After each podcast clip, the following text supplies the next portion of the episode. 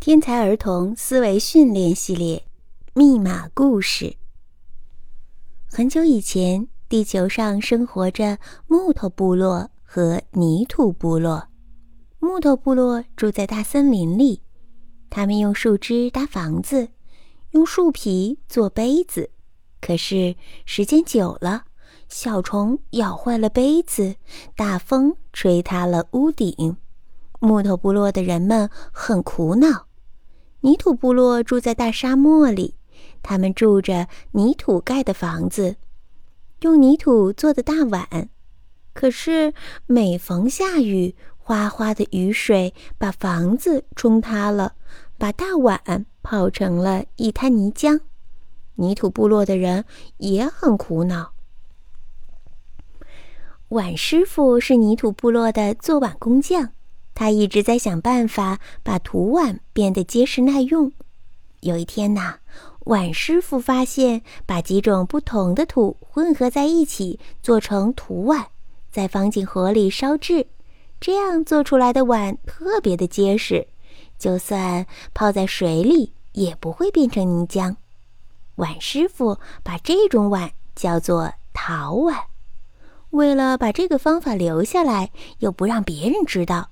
碗师傅发明了一种只有自己能看懂的保守秘密的符号，用这些符号把做碗的方法刻在了一只方形的陶碗上。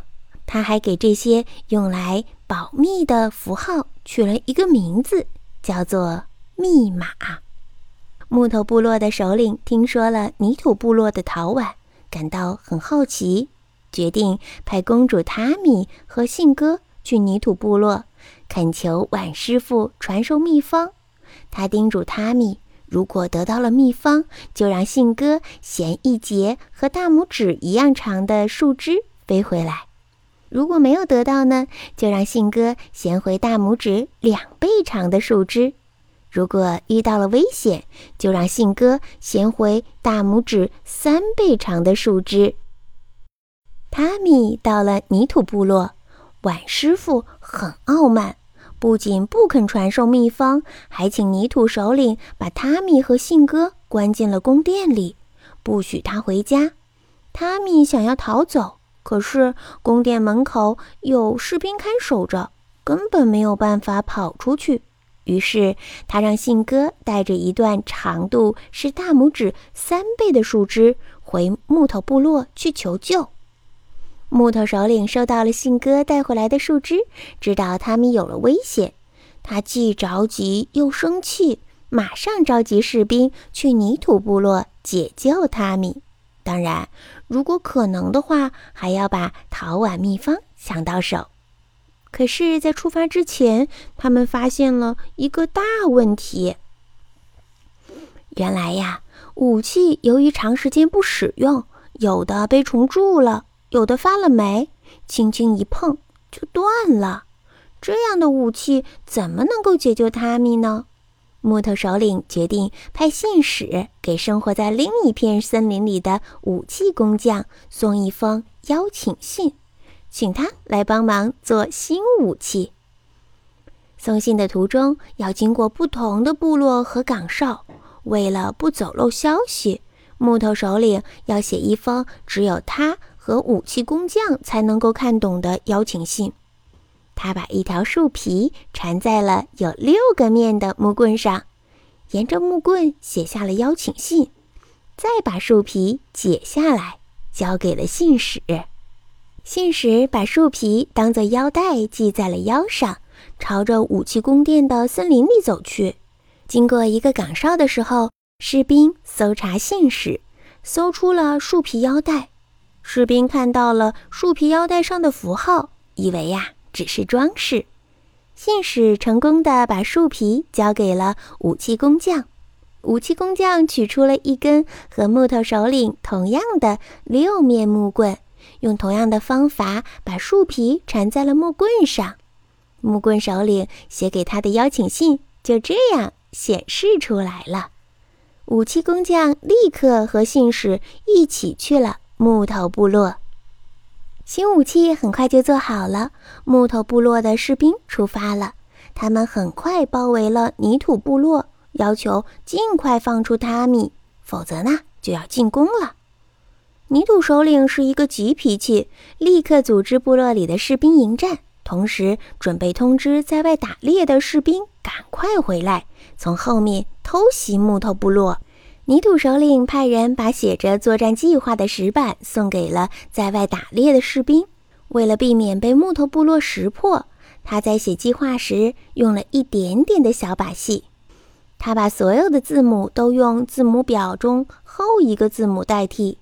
士兵们拿到了石板，把上面的字母都换成了前一位，就明白了首领的安排。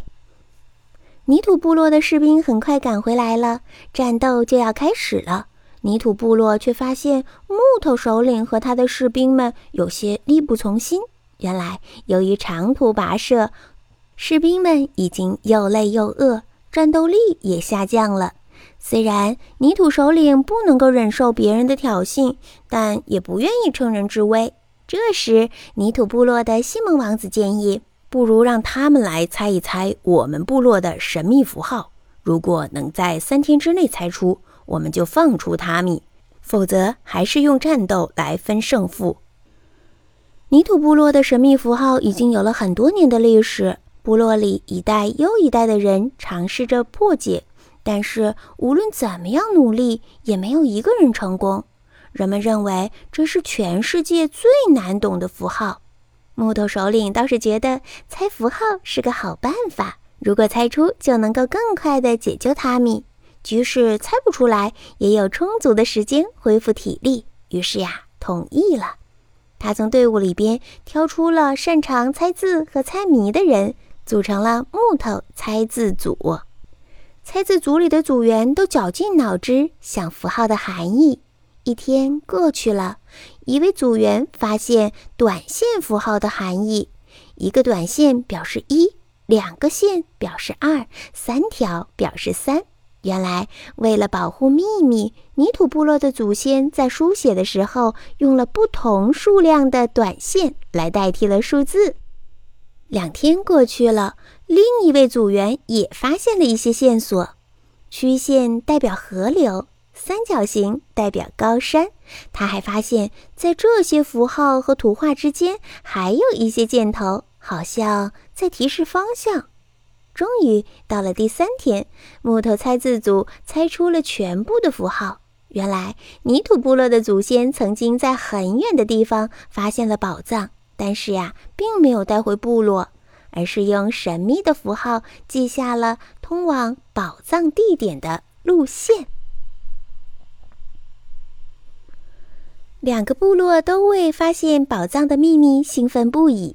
泥土首领没有想到木头部落这么快就破解出他们认为最难懂的符号，不得不履行承诺，让西蒙把塔米放出来。当然，泥土首领也承认木头部落帮了大忙。于是邀请他们一起去寻找宝藏。两个部落的年轻人组成了寻宝队伍，按照符号记载的，按照符号记载的藏宝路线出发了。还有一部分人留下来，一起创造着新的生活。他们用陶砖和木头搭出的结实暖和的房子，把陶碗和竹筷子作为餐具。还用木头和土块做出了一种新的武器，用这种武器去打猎，总是能够满载而归。食物越来越多，吃不完的食物存放在陶罐里，盖上盖子就能保存好久呢。汤米和西蒙也成了好朋友，他们想要单独行动去寻找宝藏。现在，他们正在把路线画在了一张地图上。从泥土部落出发，穿过一片沙漠，跨过一条大河，翻过两座高山，路过一个有四块巨石的部落，最后到达一个只有一棵矮树的地方。宝藏就埋在矮树的下面。密码并不遥远，电报机发出的滴滴滴的声音是密码，商品包装上的条形码也是密码。二维码也是密码，密码很有趣。你学到的知识都可以运用到密码里。